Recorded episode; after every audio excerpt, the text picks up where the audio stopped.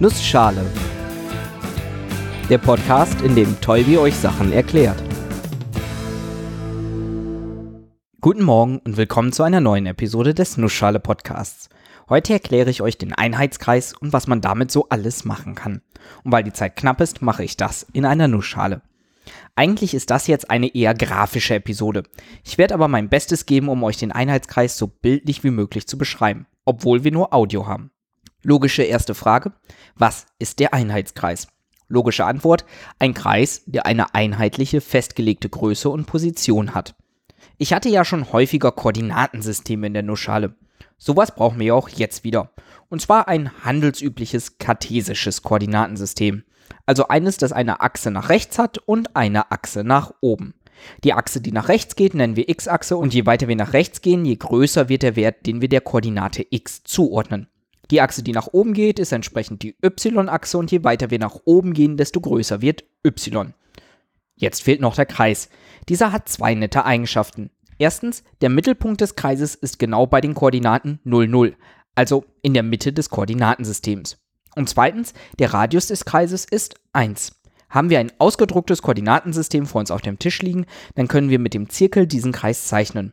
Wir stechen in die Mitte bei 0, 0 rein und setzen das Stiftende bei x gleich 1, y gleich 0 hin. Also einfach genau eine Einheit nach rechts. Ob diese Einheit jetzt Zentimeter oder Millimeter oder Kästchen auf einem Kästchen Papier oder Meter sind, das ist erstmal egal. Nun bewegen wir den Zirkelstift nach oben, machen einen Viertelkreis und landen bei x gleich 0, y gleich 1. Der Kürze halber sagt man auch 0, 1. Wir bewegen den Stift weiter, bekommen einen Halbkreis bei minus 1, 0 und einen Dreiviertelkreis bei 0 minus 1 und landen dann wieder bei 1 0 mit dem fertig gezeichneten Kreis. Man kann den Kreis natürlich auch anders herumzeichnen, ich habe mich aber bewusst für diese Orientierung entschieden. Denn wir sind so im mathematisch positiven Sinne gegangen. Denn Mathematiker müssen natürlich genau definieren, wie rum man den Kreis zeichnet. Und die positive Richtung ist das, was wir gerade getan haben, gegen den Uhrzeigersinn.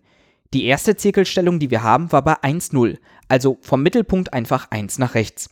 Das ist mathematisch gesehen der Winkel 0 Grad. 0,1, also 1 nach oben, das sind 90 Grad. Links sind 180 Grad, unten 270 Grad und dann landen wir wieder bei 360 Grad bzw. 0 Grad. Eine wichtige Definition. Nehmen wir jetzt mal den Einheitskreis und stellen uns vor, er läge auf einer Straße. Der Punkt unten liegt auf der Straße, also der Punkt 0 minus 1 und der Kreis steht aufrecht. Jetzt stupsen wir den Kreis kurz an und er rollt los. Wir halten ihn genau dann an, wenn er einmal rumgerollt ist. Also wieder derselbe Punkt wie zu Beginn unten liegt. Wie viel Strecke hat der Kreis nun auf der Straße zurückgelegt? Oder anders formuliert, wie lang ist der Kreis eigentlich? Wie groß ist der Umfang? Die Antwort hängt natürlich mit der Kreiszahl Pi zusammen. Der Umfang eines Einheitskreises ist genau 2 Pi. Das liegt daran, dass unser Kreis den Radius 1 hat. Der Kreisumfang im Allgemeinen ist 2 Pi r, also 2 Pi mal den Radius. Hier also mal 1, 2 Pi. Aber eigentlich ist das, was auf oder mit dem Kreis selber passiert, gar nicht das Spannendste. Wie auch im echten Leben lohnt es sich, die inneren Werte zu betrachten. Beim Kreis macht man das, indem man vom Mittelpunkt des Kreises bei 00 eine Linie zu einem beliebigen Punkt auf dem Kreis zieht und sich diese genauer anschaut. Gehen wir einfach mal vom Mittelpunkt diagonal nach oben rechts.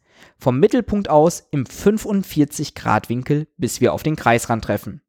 Der Punkt, an dem wir landen, hat die Koordinaten 1 durch Wurzel 2 und 1 durch Wurzel 2, also ungefähr 0,71 und 0,71. Wenn wir also von diesem Punkt aus um 0,71 nach unten gehen, landen wir auf der x-Achse. Und wenn wir dann nochmal 0,71 nach links gehen, landen wir im Mittelpunkt des Kreises. Oder umgekehrt vom Mittelpunkt des Kreises 0,71 nach rechts und 0,71 nach oben. Und wir sind bei unserem Punkt, wo die 45 Grad Linie den Kreisrand trifft. Erste Frage. Wie lang ist der Weg vom Mittelpunkt bis zum Punkt 0,71, 0,71? Also dem Punkt auf dem Einheitskreis, bei dem wir landen, wenn wir 45 Grad nach oben rechts gehen. Klar, 1. Wir haben ja den Einheitskreis mit Radius 1 und wir gehen vom Mittelpunkt zum Kreis, also genau einmal den Radius entlang. Und das gilt, egal welchen Winkel wir nehmen. Wir haben immer den Radius 1. Und damit gilt auch für jeden Punkt auf dem Kreis x plus y gleich 1. Der Satz des Pythagoras für den Einheitskreis. In unserem Fall haben wir die Koordinaten 1 durch Wurzel 2, 1 durch Wurzel 2. Der Satz des Pythagorasses sagt also 1 durch Wurzel 2 Quadrat plus 1 durch Wurzel 2 Quadrat, was nichts anderes ist als ein halb plus ein halb und das ist 1, passt.